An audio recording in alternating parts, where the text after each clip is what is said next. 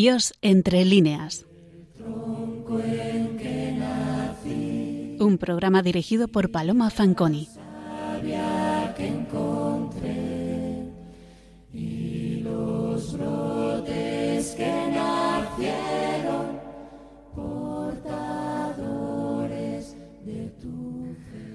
Buenas noches, queridos oyentes de Radio María. Esta noche vamos a desplazarnos a un siglo que nunca hemos visitado en este programa todavía, el siglo XVI. Fíjense ustedes que es un siglo muy fértil en el ámbito de la literatura religiosa en nuestras letras. Es el siglo de Santa Teresa, San Juan de la Cruz, Fray Luis de León, Fray Luis de Granada. Es el siglo de nuestra gran literatura mística, una corriente que sin duda alguna singulariza nuestra beta literaria como pocas. Pero hoy me retrotraigo un poco más y vamos a hablar de un autor menos conocido, un poco anterior a todos estos grandes que acabo de citar. Gil Vicente, que nace en 1465 en Portugal, probablemente en Lisboa, y muere en 1536. Es un representante, pues, de ese momento cultural tan especial que supone el paso del medievo al renacimiento. Un momento en el que monarcas y nobles, tanto en Portugal como en España, impulsan la actividad teatral en el marco de sus cortes como verdaderos mecenas.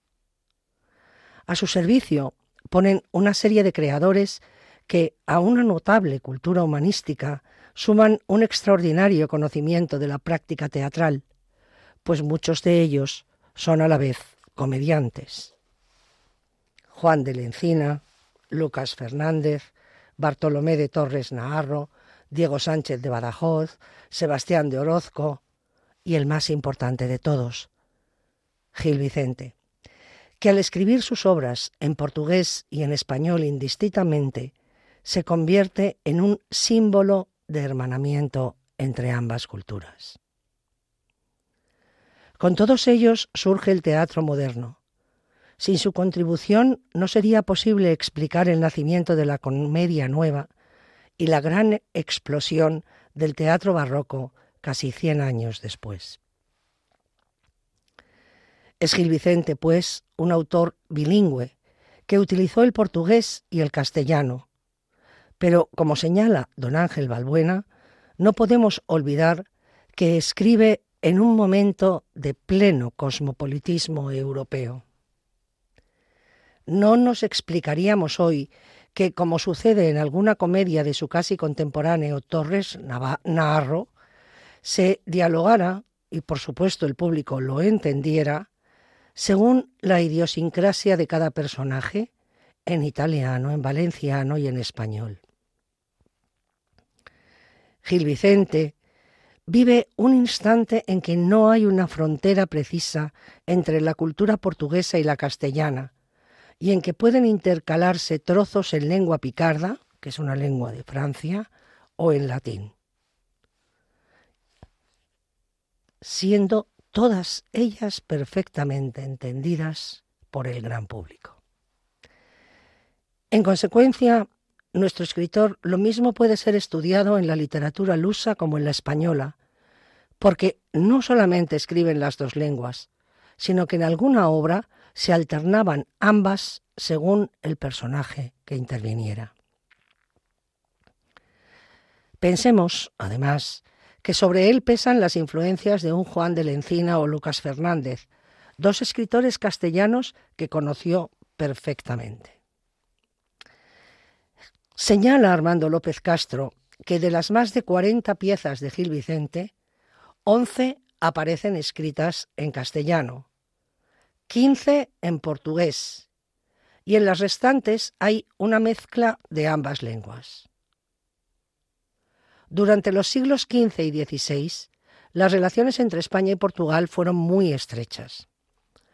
La política de casamientos, iniciada por los reyes católicos con vistas a la unificación peninsular, la superioridad cultural y artística durante el reinado de Carlos I el interés de ambas cortes por la música y el consiguiente intercambio musical que favorece la continuidad de una tradición poética común, son hechos que revelan una situación de constantes interferencias culturales y lingüísticas.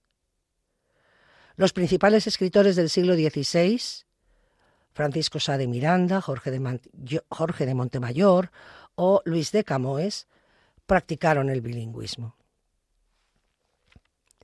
Los pliegos de cordel proliferaban en la época. Los pliegos de cordel eran cuadernillos impresos, sin encuadernar entre sí, y que se exhibían para su venta en tendederos de cuerdas. Normalmente narraban temas populares elementales, desde sucesos cotidianos a episodios históricos, legendarios o religiosos, y estaban escritos en verso. Versos normalmente de arte menor, con frecuencia en forma de romance. Eran recitados y cantados por las calles por mendigos invidentes. Fueron pues un vehículo de difusión del castellano en Portugal entre el pueblo, pero no debemos olvidar que también la corte practicaba el bilingüismo. Gil Vicente es un autor teatral, pero debemos tener presente que teatro, poesía y música, en muchas ocasiones acompañada de danza, son elementos clave en el espectáculo de la escena. Su primer trabajo conocido es la pieza en castellano Monólogo de la Visitación. Fue representada en los aposentos de Doña María de Aragón, cuarta hija de los reyes católicos, casada con don Manuel, apodado el Afortunado, para celebrar el nacimiento de don Juan, que reinará como Juan III. Esta representación es considerada como el punto de partida de la historia del teatro portugués. Ocurrió esto en la noche del 7 de junio de 1502, con la presencia, además del rey y la reina, de doña Leonor, viuda de don Juan II, y doña Beatriz, madre del rey. Gil Vicente gozó de la especial protección de doña Leonor de Viseu, hasta llegar a convertirse en responsable de la organización de los eventos de palacio y dramaturgo oficial de la corte portuguesa. La familia real fue solicitándole piezas dramáticas para diferentes ocasiones. Piezas no solo compuestas por el autor, sino también dirigidas y en ocasiones representadas por él mismo como actor. Estas piezas dramáticas vicentinas con frecuencia reciben el título perdón, reciben en su título ¿no? el nombre de auto, así el auto de la visitación, el auto de los Reyes Magos, etc. Bien, clarifiquemos qué es un auto. Un auto, según el diccionario de la Academia, eh, es eh, en la Edad Media y en el Renacimiento pieza dramática de breves dimensiones basada en temas religiosos y profanos. El auto normalmente tenía un solo acto, y era propio tanto de la literatura castellana como de la literatura portuguesa. Eran representaciones normalmente acompañadas de música y de baile, como señala claramente nuestro autor en las acotaciones a sus obras. Estas partes musicadas, en ocasiones por el propio autor, van acompañadas de una letra de valor altamente poético, como veremos más adelante. Del conjunto de su obra, más de 12 piezas son de temática religiosa. Sus comienzos parten, ya lo hemos dicho, de la influencia de las églogas de Juan de la Encina y Lucas Fernández, ¿no? Pero en la década de los años 20, consolidada ya su condición de dramaturgo oficial de la corte, se produce una inflexión en su producción teatral y aumenta la temática cortesana frente a la religiosa, que nunca abandonará del todo. Señala Antonio Prieto que este momento coincide con el cambio de destinatario de su obra, pues accede al trono Juan III, monarca de un temperamento mucho más lúdico que su predecesor, y la influencia de Leonor de Viseu en la corte disminuye. Bien, veamos las obras de esta primera etapa, etapa clave, si tenemos en cuenta que aunque el teatro portugués tenía antes de Gil Vicente algunas obras destacables, este escritor es considerado normalmente por la crítica como el padre del teatro luso. Y es esta primera etapa en la que se fragua su género y su talento como dramaturgo. Sin agotar el elenco de todas las obras de este momento, eh, veamos algunos títulos. El monólogo de la visitación, del que ya hemos, mencionado, ¿no? de 1502. El auto de San Martín, de 1504, que se representa en la fiesta del Corpus, el auto pastoril castellano, la víspera de Navidad, el auto de los Reyes Magos, el 6 de enero, el auto de la fe, la víspera de Navidad también, auto da Sibila Casandra, el día de Nochebuena, y eh, luego están las, la trilogía das barcas, que son la barca de infierno, la barca de purgatorio, que se mm, representa también en Nochebuena, y la barca da gloria en Sábado Santo, y el auto da alma, que se representa en Viernes Santo. Bien, como vemos, porque las he citado más o menos por orden cronológico, las primeras obras religiosas de Gil Vicente tratan del nacimiento de Cristo centrándose sobre todo en la adoración de los pastores. De todas ellas, el auto de la Sibila Cassandra es especialmente interesante y con frecuencia la crítica ha centrado su atención sobre ella. De hecho, hay un enjundioso trabajo de Manuel Delgado Morales, con unas acertadísimas reflexiones sobre la obra, que voy a eh, reproducir en ocasiones literalmente, en otras ocasiones a parafrasear, por lo esclarecedor de sus palabras. Pero antes les esbozo a ustedes brevemente el argumento de la obra. Cassandra, en figura de pastora, reniega del matrimonio y rechaza los eh, amores del pastor Salomón, ni los consejos de sus tres tías, que son tres sibilas, Erutea, Peresica y Cimeria, ni de los tíos de Salomón, que son Moisés, Abraham e Isaías, consiguen persuadirla. Y finalmente confiesa que quiere renunciar al matrimonio porque sabe que Dios ha de encarnarse en una virgen. Esas profecías son confirmadas por sus tías y la protagonista anuncia que ella será la virgen elegida. Tal presunción escandaliza a los profetas y mientras discuten se abren las cortinas de fondo de la escena y se descubre a la Virgen María y a su hijo. Todos los personajes del auto acuden en pintoresca y anatómica mezcolanza y adoran al niño.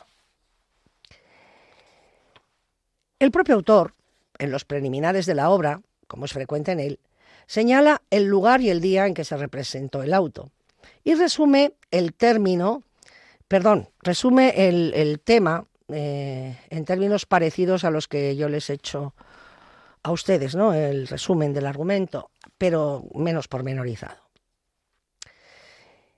Bien, este es el argumento. El tema del auto, es decir, la verdad humana que se expresa metafóricamente en la ficción escénica, y seguimos con las palabras de Manuel Delgado Morales, puede formularse en eh, los términos siguientes.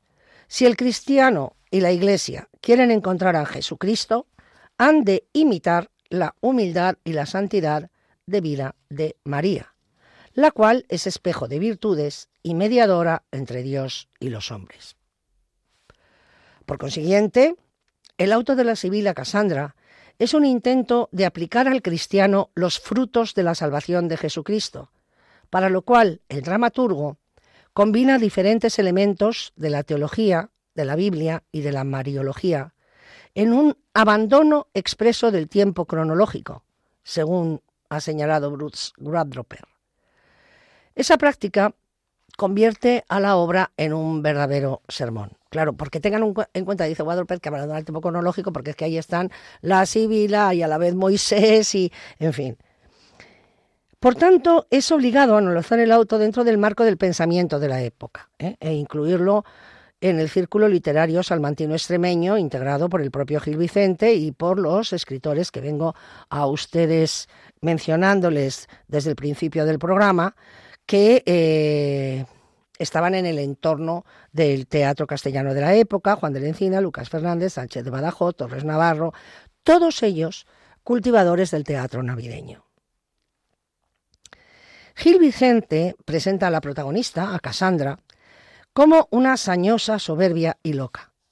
No hace otra cosa que describir el tipo de alma que se inhabilita a sí misma para reconocer al Mesías. Cassandra, como el propio Spitzer ha señalado, es la anti-María, que no tiene caridad. Es la mujer egoísta, incapaz de amar a un hombre e indigna de ser amada. No sirve para sobrellevar los dolores del parto, ni el fruto de ello que son los hijos.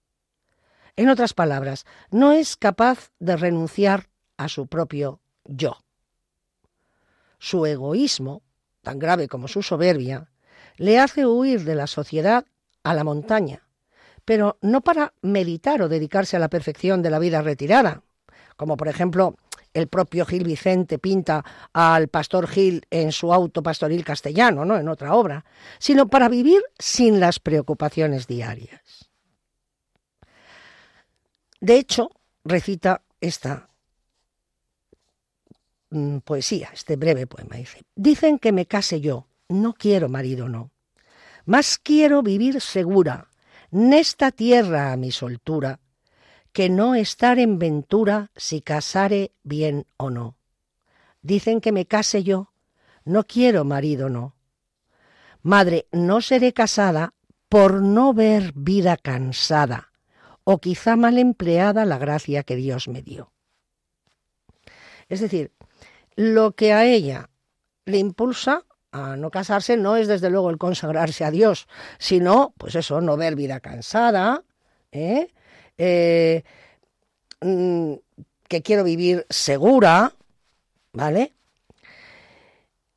Los vicios de Casandra, como podemos ver, eh, la apartan de Dios y del modo ideal del ser cristiano, convirtiéndola al mismo tiempo en la antítesis de María, que es humilde, piadosa, serena, sufrida y muy especialmente acogedora de los atribulados.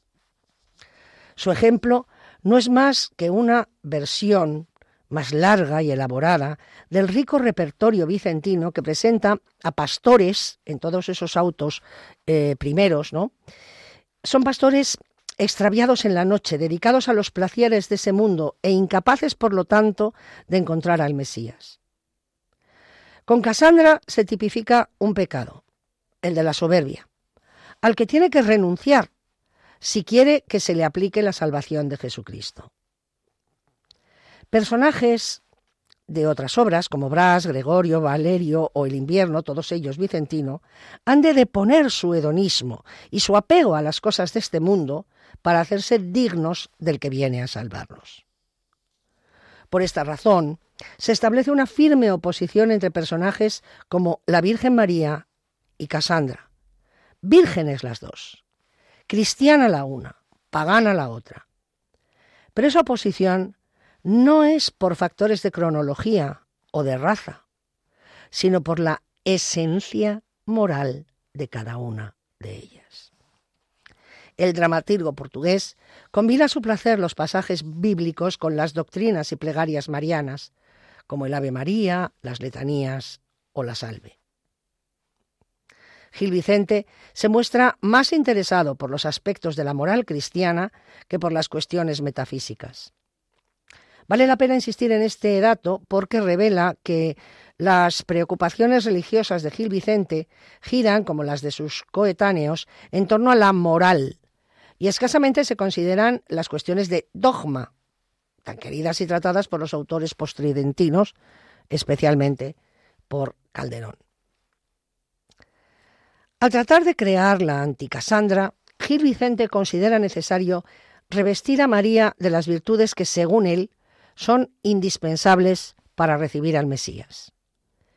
Y de entre todas las virtudes destaca la humildad. En un momento de la obra leemos. La Madre de Dios sin par es de notar que humildosa ha de nacer y humildosa conceber y humildosa ha de criar.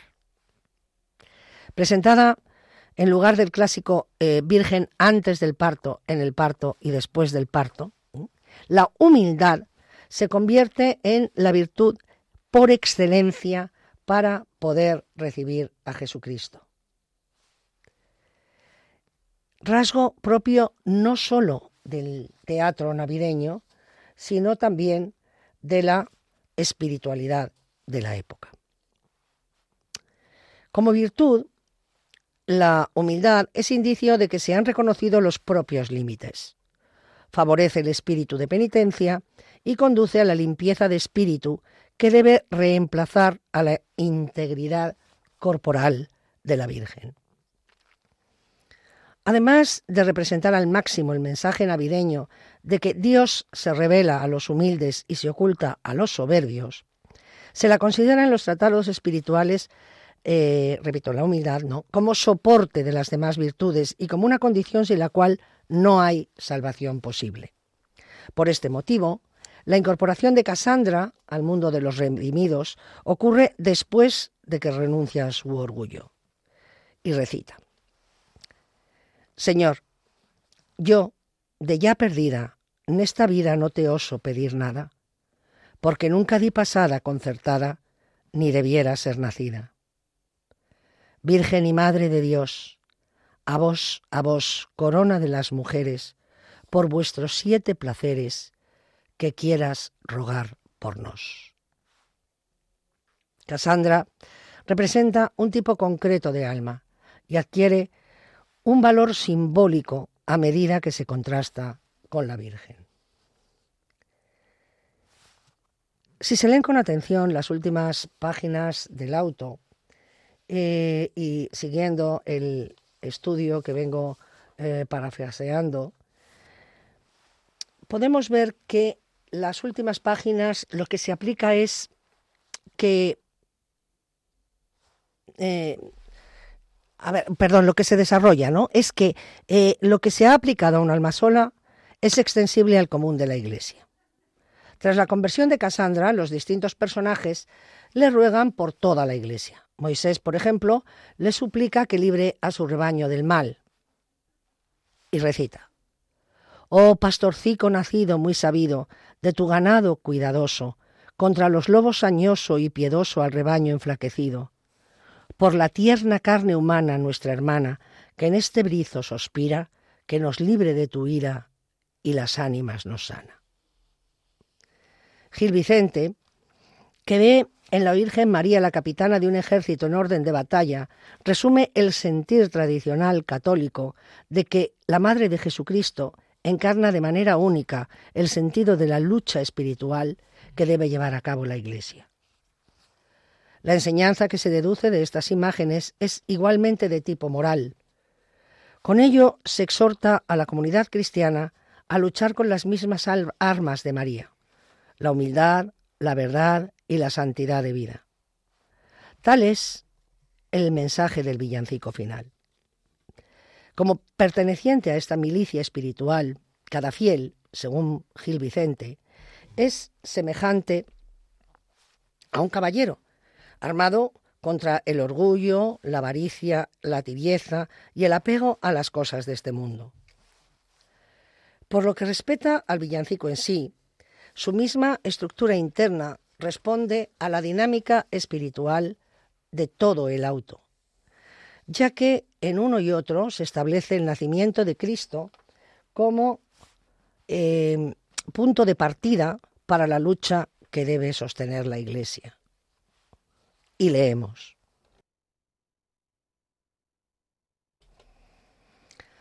A la guerra, caballeros esforzados, pues los ángeles sagrados a socorro son en tierra.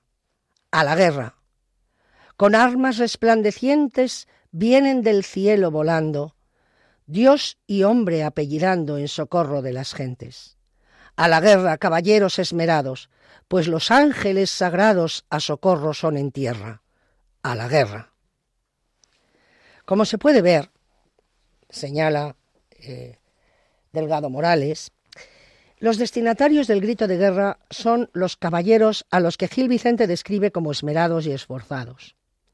Ambos adjetivos comportan un significado moral más que estamental y definen a la persona que se esfuerza por alcanzar la perfección. Se puede decir, en conclusión, que el auto de la Sibila Cassandra representa, como obra de Navidad, un esfuerzo por explicar el contenido teológico y espiritual del nacimiento de Cristo, sirviéndose para ello de la oposición entre María y la Sibila. Una vez convertida esta, concluye Delgado Morales, se extiende el sermón moral a la propia Iglesia, a la que se exhorta a imitar a la Virgen y a seguir a Jesucristo por el camino de la verdad, de la humildad y de la pureza de costumbres. Reproducimos ahora una de las cantigas más famosas de este auto, el auto de la Sibila Cassandra, y en general uno de los más conocidos de Gil Vicente. En la acotación eh, que precede a este, a este texto que vamos a reproducir, Gil Vicente dice, cantan y bailan todos. ¿Mm? Y eh, es, cuán hermosa es la doncella, en la que se ensalza la belleza de la Virgen María. Muy graciosa es la doncella, como es bella y hermosa, como es bella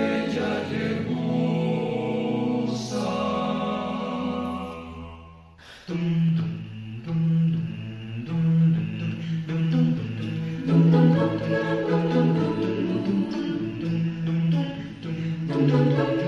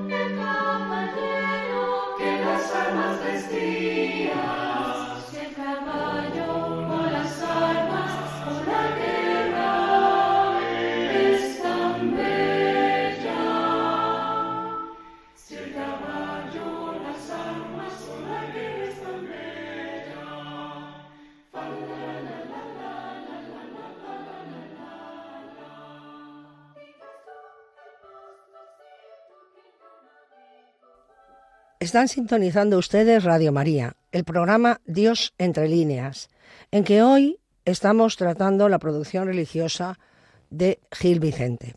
Les habla Paloma Fanconi. En 1516 inicia Gil Vicente un grupo de obras de lo más granado de su producción, conocida como la trilogía de las barcas, el auto da barca do infierno o auto da moralidade de 1516, Auto da Barca do Purgatorio, 1518, y Auto da Barca da Gloria, 1519. Las dos primeras están escritas en portugués y la última en castellano.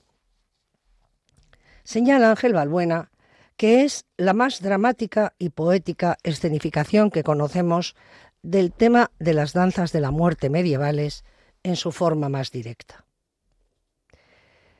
De temática social y desde un punto de vista satírico, en cada una de las obras un grupo de difuntos se encuentra en una playa, mientras que un demonio o un ángel seleccionan la tripulación. Cada cual tiene su método y va llenando más o menos la embarcación para dirigirse al infierno o al cielo, mientras que la playa en sí constituye el purgatorio. Este conjunto de piezas alegóricas parte de los motivos medievales de las danzas de la muerte, es decir, el juicio de las almas en los que la muerte encarna una fuerza de homogenización social. Aparecen en estas obras delicadas poesías populares, romances, cantarcillos, líricos, etc., y se desarrolla una gran cantidad de tipos psicológicos de toda clase. un orgulloso hidalgo, un usurero, una pastora, un niño y toda una serie de poderosos de la Iglesia y del Estado. Es magistral el contraste entre las figuras diabólicas y el comentario del menino da tierna edade, el niño, ¿no? Que dice, Mae, el coco está aquí. Deliberadamente se producen efectos poéticos de una gran sencillez, como el final de la do purgatorio, en que los diablos arrebatan a un jugador blasfemo canturreando una cantiga muy desacordada, mientras los ángeles arrullan al niño con cantos de paz. Señala María Idalina Resines Rodríguez en el auto da barca do infierno que casi todos los que acuden tras la muerte, confusos, al brazo del río en que se encuentran las barcas del ángel y el diablo, acaban por ser conducidos al infierno. Y no es de extrañar, continúa esta autora, pues no estaban sinceramente arrepentidos de sus pecados, dando muestras de querer persistir en ellos en la otra vida.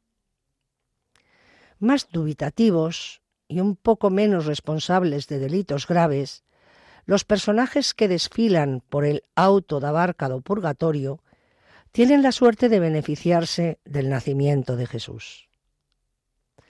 A la mayoría de ellos les queda la esperanza del perdón eterno, aunque tengan que purgar por algún tiempo. En realidad, en la obra no aparece ninguna embarcación que haga el viaje al purgatorio. Pero para los personajes del auto da barca la gloria, el futuro es muchísimo más gratificante. No solo están sinceramente arrepentidos, sino que al mismo tiempo representan instituciones dignas de toda veneración. No son gente sencilla, sino que la muerte llama alternativamente a un eclesiástico y a un seglar. De manera que se alternan un emperador y un papa, un rey y un cardenal, el duque y un arzobispo, un conde y un prelado, y ante el problema de la muerte y el terror de la condenación, cada personaje va declamando oraciones procedentes en parte de los salmos y lecciones del oficio de difuntos. Aborda Gil Vicente temas teológicos importantísimos. Por ejemplo, el problema de la fe sin obras. En el momento en que el conde conversa con el diablo y justifica su conducta diciendo, Tengo muy firme esperanza y tuve desde la cuna la fe sin tener mudanza. A lo que, irónicamente, contesta el diablo, Sin obras, la confianza hace acá mucha fortuna. Suso andemos, entrad Señor, no tardemos. Al cardenal, cuando está ya dispuesto a entrar en el bajel del infierno, un ángel le exhorta a que invoque a María. Socorreos, cardenal, a la Madre del Señor. Y, por intercesión de la Virgen María, pues imaginamos que se salva. El personaje del rey, lleno de emoción religiosa, invoca al Cristo de la Pasión, imaginándoselo en la calle de la amargura, cargado con la cruz, rodeado de sayones, anunciada su muerte por las trompetas. Dice el rey, Tedet, ánima mea, pues la gloria que desea me quita que no la vea la muy pecadora vida que pasé. Y unos versos más adelante. Buen Jesús, que apareciste todo en sangre bañado, y a Pilato oíste mostrándote al pueblo triste, es el hombre castigado.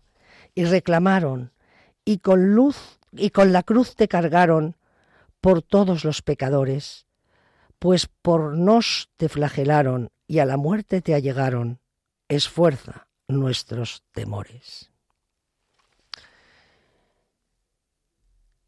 El obispo personaje, ¿no? Al encontrarse ante la muerte, dice con macabra expresión que cree sentir ya los gusanos devorando su carne, ¿no? Muy crueles voces dan los gusanos cuantos son, a domicarnes están, sobre cuáles comerán primero mi corazón.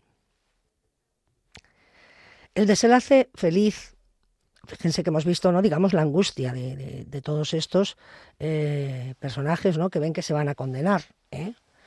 Bien, bueno, pues el desenlace feliz impresiona por lo inesperado. Primeramente los, perdón, los potentados oyen las llamadas de la barca del demonio y ven alejarse la nave de los ángeles. Entonces cantan en coro, según dice el propio autor en la acotación, con, en la acotación, con grandes admiraciones de dolor. ¿eh? Y cuando todo parece perdido, porque es que todos son pecadores, ¿eh? reyes y plenados, emperadores y papas, somos todos pecadores. Entonces, cuando todo parece perdido, aparece Jesús con el atavío de resurrección y reparte entre los hombres los remos con las marcas de sus llagas, llevándolos consigo camino de la gloria. Añade don Ángel Balbuena que el tema universal de las danzas de la muerte solo se continuará dignamente a este, nivel por Calderón en uno de sus más profundos autos sacramentales del que ya hemos hablado en este programa, que es el gran teatro del mundo. Hasta aquí eh, la trilogía Las Barcas, ¿no? Lo que quería reflexionar con ustedes acerca de la trilogía Las Barcas.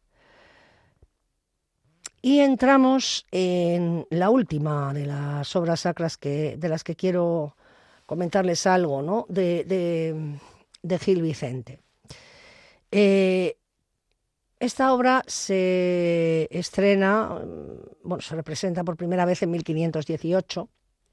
Está escrita en portugués y, según dice Requert, eh, puede considerarse la cumbre del drama litúrgico portugués de Gil Vicente. Es decir, así como La Barca de la Gloria, representada casi un año antes, lo es de su obra religiosa en castellano.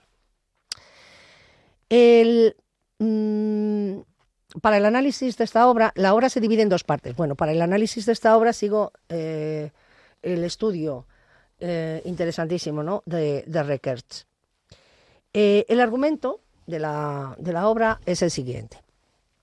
Una peregrina, que es el alma, que es el personaje principal, guiada por el ángel custodio, camina hacia una venta, una venta que es la iglesia, donde se le dará la cena, que es la comunión, y podrá cobrar fuerzas para proseguir. Cada vez que el ángel se adelanta en el camino, el diablo intenta desviar al alma, que sin embargo consigue por fin llegar a la posada. Y luego la segunda parte de la obra se dedica a la cena. El auto, propiamente dicho, eh, perdón, al auto, ¿no? Eh, propiamente dicho, le antecede una especie de prólogo, un prólogo puesto en boca de San Agustín, que explica la eh, alegoría tradicional, vida igual a peregrinación, ¿no? Y la menos trillada, que es la iglesia igual a venta. Bien, bueno, vamos a ver. Esto del prólogo eh, es algo que se remonta al teatro griego, ¿no? Y al teatro griego tenía un prólogo que tenía como función exponer en términos generales la acción de la pieza que había de seguir.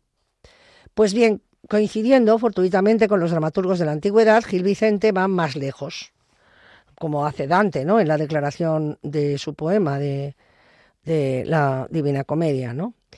Y las últimas palabras del prólogo de San Agustín, que ocupa eh, los versos del, 1 al 42 de la obra, constituyen un resumen nítido y abierto de la acción de la primera parte, en la cual efectivamente el alma, llegando a esta pausada, se guarece. Bien, como la protagonista del auto de alma es el único verdadero personaje, el propósito genérico de esa acción no se distingue del suyo personal. O sea, a ver, eh, quiero decir con esto que alegóricamente llegar a la posada es lo mismo que guarecerse, protegerse, mediante la iglesia de las fuerzas del mal. Lo mismo que, en los personajes de la trilogía Las Barcas el, eh, habían hecho, el alma, en este auto, desarrolla su acción en espacio y en tiempo. Bien, pero en las barcas, acuérdense ustedes que la acción transcurre después de la muerte. El movimiento era tan solo espacial, en un ir y venir de los personajes en las dos embarcaciones fijas, que son la que va al cielo y la que va al infierno, ¿no? Ahora, sin embargo, se trata del camino de nuestra vida.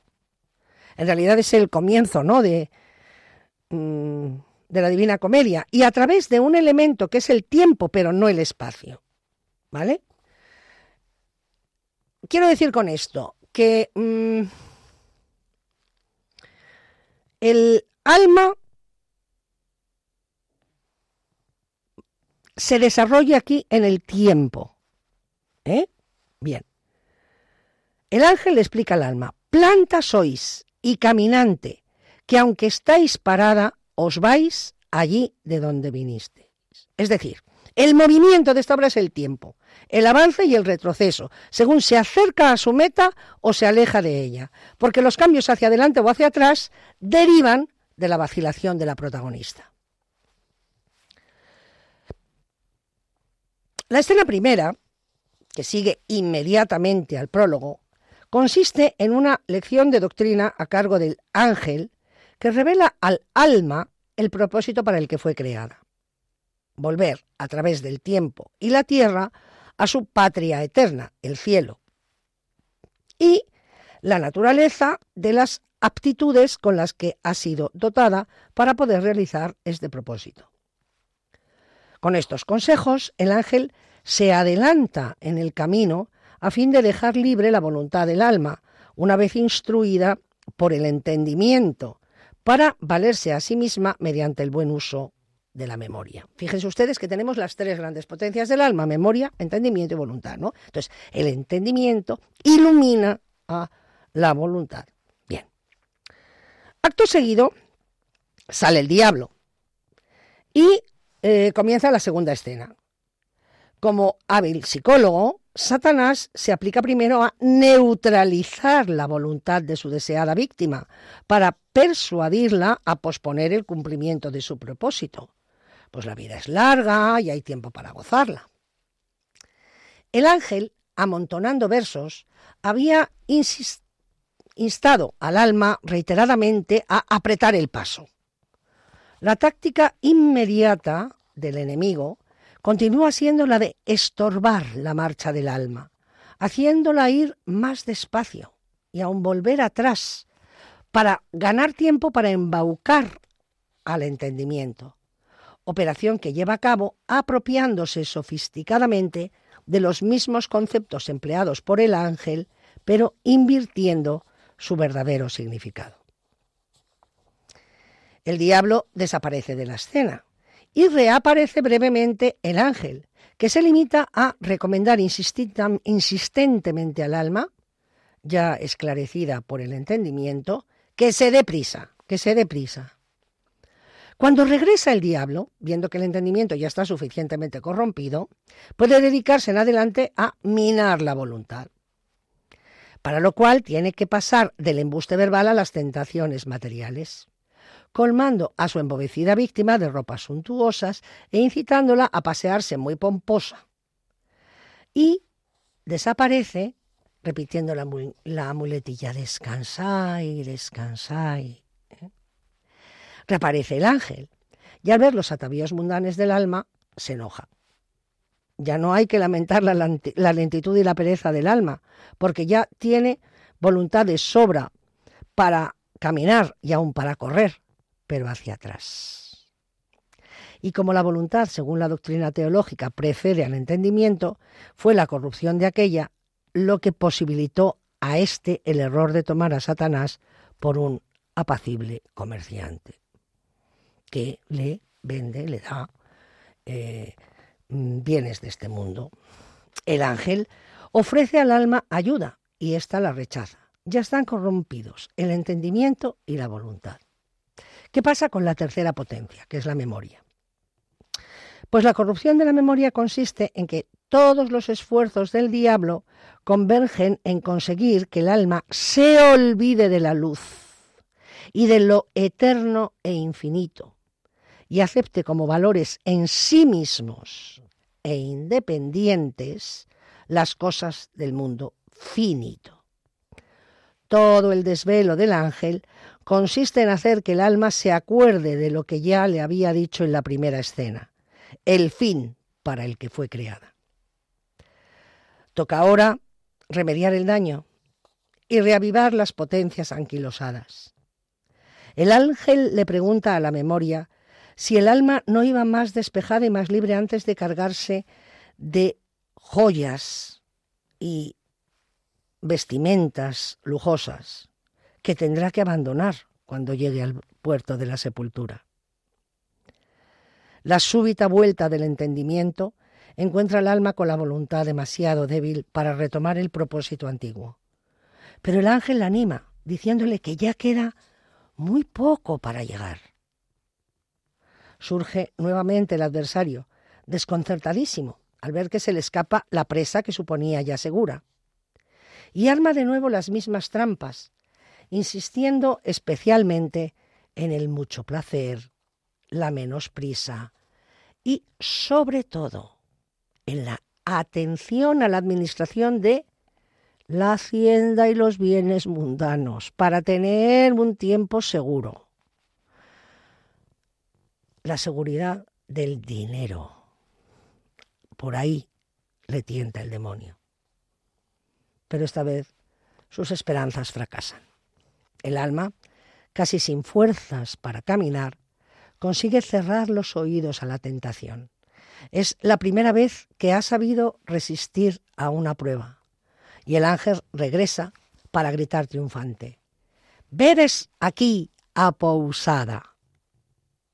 A la puerta espera la iglesia misma, con mayúscula, simultáneamente venta y ventera, a cuyas preguntas ¿quién sois? ¿A dónde vais?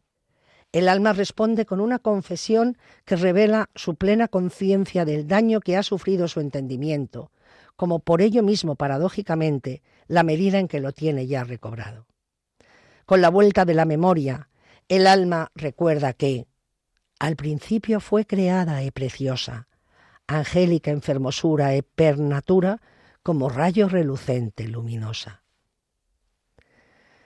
Pero que por culpa de la voluntad llena de vanidades ponzoñosas, lo había olvidado todo. El alma por fin se reconoce a sí misma e implora una piedad inmerecida. Ya solo falta poner a prueba el temple de la voluntad recuperada.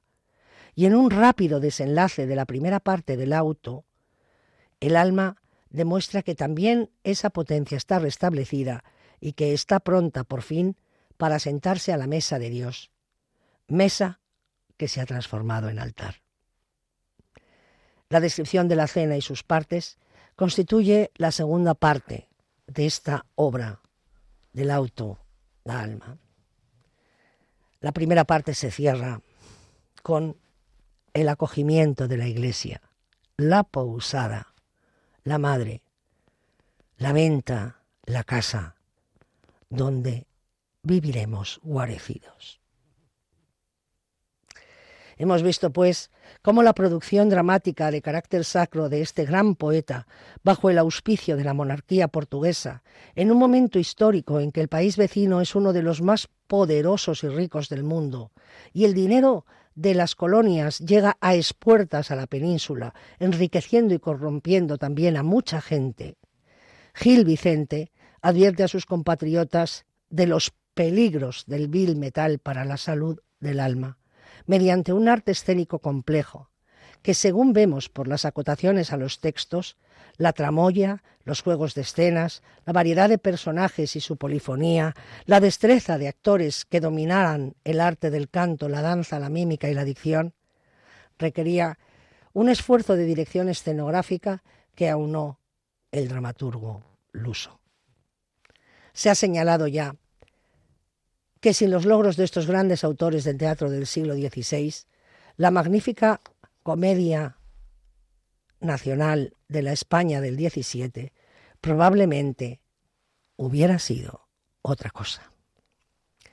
Cercanos como estamos hoy, 31 de enero, a la fiesta de la presentación del niño en el templo y a la purificación de María Santísima, hemos seleccionado para acabar nuestro programa este poema de Gil Vicente musicado en la actualidad, en que se produce un canto de los ángeles a el niño.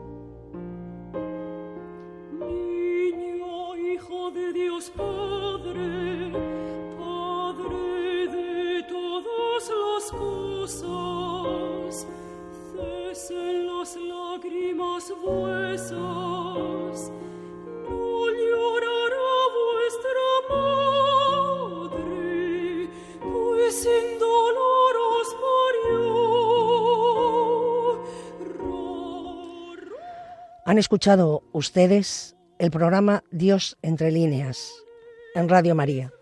Si quieren ponerse en contacto con nosotros, pueden escribirnos un correo electrónico a la dirección diosentrelíneas@radiomaria.es.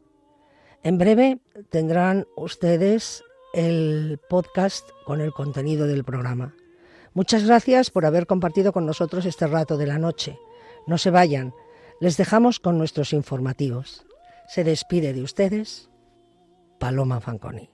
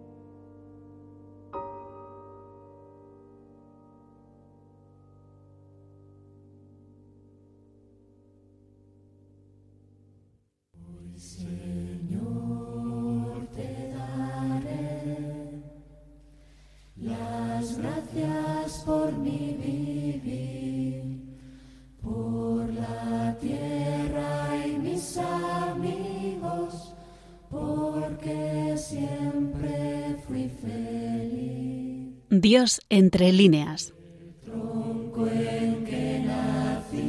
Un programa dirigido por Paloma Fanconi.